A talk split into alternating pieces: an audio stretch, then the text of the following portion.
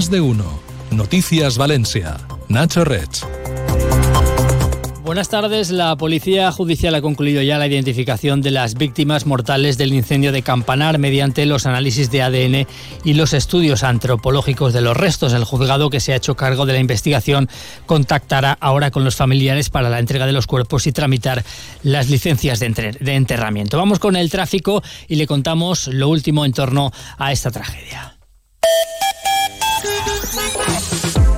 Conectamos con la sala de control de tráfico del Ayuntamiento de Valencia. ¿Cómo están las cosas? Mar San Juan, buenas tardes. Buenas tardes. Hasta ahora destacar que sigue cortada la avenida General Avilés desde Pío Baroja y Maestro Rodrigo de entrada a la ciudad. Por lo demás, recordar que siguen las obras que estrechan parte de la calzada en la calle Jesús y en ambos sentidos de Serrería. Y eso es todo por ahora. Gracias, hasta mañana. Hasta mañana.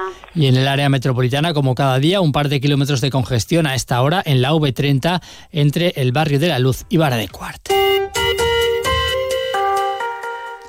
Como decíamos, la policía ya ha concluido la identificación de las víctimas mortales. El juzgado que se ha hecho cargo de la investigación va a contactar ahora con las familias para entregarle los cuerpos y empezar a tramitar ya las licencias de enterramiento. El juez ha autorizado además la entrada de los vecinos a sus pisos para la retirada de los enseres personales que puedan quedar después de que la Policía Nacional le haya comunicado que esta medida no afectará a la investigación sobre el siniestro. En cualquier caso, la autorización excluye expresamente el piso donde originaron las llamas. Como estamos contando en las últimas horas, se pudo haber originado el fuego por un cortocircuito en el mecanismo del toldo de ese apartamento, según se desprende del informe preliminar de la Policía Científica. Por otra parte, el Ayuntamiento de Valencia ha reconocido hoy de manera formal la labor de los servicios de extinción, rescate y atención que actuaron en el incendio. Así se recoge en una moción conjunta y urgente que los cuatro grupos municipales, PP, Vox, Compromís y PSPB, han presentado y aprobado por unanimidad en el Pleno Ordinario de febrero que el consistorio ha celebrado este martes. La sesión ha comenzado precisamente con un minuto de silencio solicitado por la alcaldesa María José Catalá en recuerdo de los 10 fallecidos en el incendio. Los cuatro grupos municipales ya habían decidido retirar del orden del día las mociones presentadas para minimizar el debate político por respeto también a las víctimas del suceso, pero ese buen talante entre los grupos políticos se ha roto al final del pleno cuando Compromís, PSPB e incluso Vox han criticado la presencia del líder nacional del PP, Alberto Núñez Feijo, el pasado sábado en el minuto de silencio guardado en la plaza del ayuntamiento en memoria de las víctimas. Estas tres formaciones políticas consideran que Feijo acaparó demasiado protagonismo en ese acto y que el PP trató de convertirlo en un mitin político. Escuchamos a los portavoces de Compromís, Vox y PSPB, Papi Robles, Juan Mabadenas y Sandra Gómez. Va ser molt, molt, molt desagradable veure al líder de l'oposició que evidentment té el seu espai en estos actes ocupar fins i tot més espai que la pròpia alcaldessa. Jo el dissabte, a banda de la situació humana, que era molt dura, vaig patir molta vergonya. Pense que nosaltres estem al servei d'aquestes víctimes i que ningú ha de poder utilitzar aquests micros per aprofitar un espai polític. No sé si en alguna altra intervenció, señor Badenas para sumarme expresamente a todas las palabras que se han manifestado por el Grupo Compromís. La plaza del Ayuntamiento recogió el dolor de una ciudad, el dolor de una ciudad que no entiende ni de siglas, ni de partidos, ni de colores. Por lo tanto, fue totalmente improcedente y fuera de lugar que en ese momento y en ese lugar se hiciera un acto de partido y se hiciera un mitin político. Por su parte, la alcaldesa María José Catalá ha negado estas acusaciones y ha replicado que se podría decir lo mismo de la presencia de miembros del Gobierno de España en situaciones similares. Yo simplemente decir que no se organizó un mitin, sé que es una percepción en base a tal. Otras percepciones también han existido sobre otros miembros del Gobierno del Estado en otros momentos y Compromís ha anunciado que va a forzar la convocatoria de un pleno extraordinario en el ayuntamiento para abordar medidas de prevención y respuesta en caso de catástrofes como la de Campanar, donde los afectados pierden su vivienda.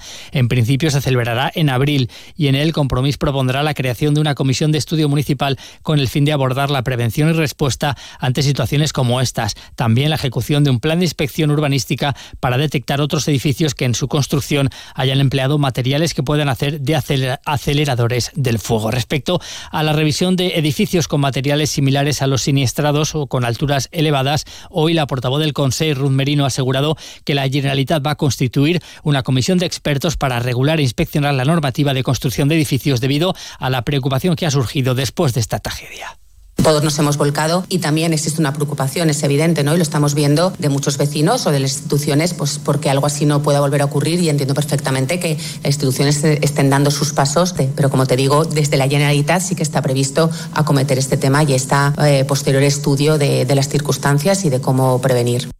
Algunos vecinos y vecinas afectados por el incendio de Campanar han sugerido en las últimas horas una posible reconstrucción del edificio afectado, una posibilidad que en este sentido tampoco descartan desde el Consejo General de Arquitectos Técnicos de España. Su presidente, Alfredo Sanz, explica que el primer paso sería un análisis de la resistencia de la estructura que ahora ha quedado y asegura en cualquier caso que el escollo para reconstruir el inmueble sería más económico que arquitectónico.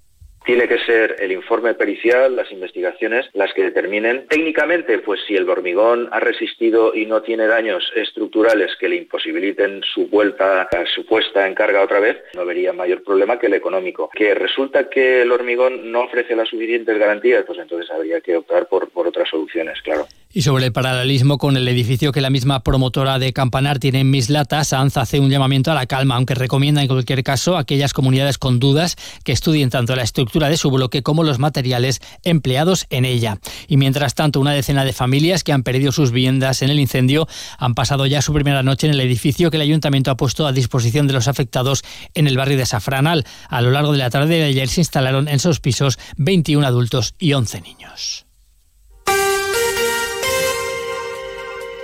Cambiamos ya de asunto. La Fiscalía del Supremo solicita tres penas de prisión permanente revisable para el asesino de la joven Marta Calvo y de otras dos mujeres. Así aparece en el auto que el Ministerio Público ha remitido al Supremo de cara al recurso solicitado por las familias de las fallecidas.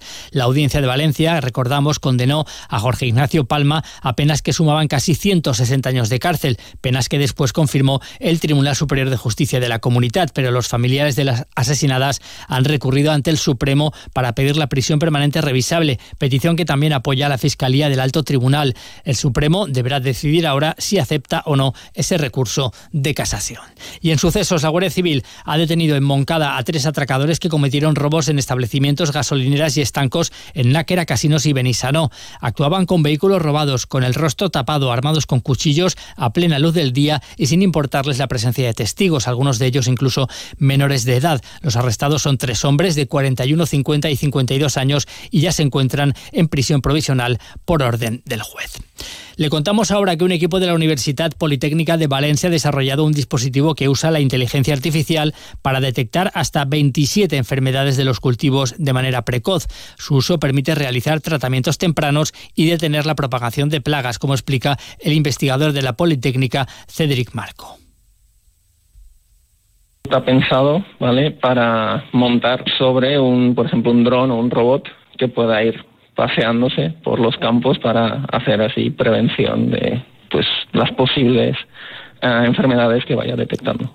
Este sistema procesa y analiza en muy poco tiempo las imágenes captadas, identificando el tipo de específico de enfermedad e incluso lanzando una alerta al agricultor cuando este dispositivo va pasando por el campo, va sacando fotos y cuando detecta una enfermedad, pues dependiendo de la cobertura que haya en esa zona, o bien se guarda todos esos datos y los almacena y cuando llega, por ejemplo, a una estación base donde haya cobertura, manda un informe o lo sube a una plataforma, o conforme va detectando, va mandando un mensaje al agricultor o a la empresa que gestiona ese, esa es un dispositivo que integra herramientas de visión artificial, procesamiento de datos y de aprendizaje profundo. Además es económico, actualizable y fácil de acoplar en drones, maquinaria o robots autónomos.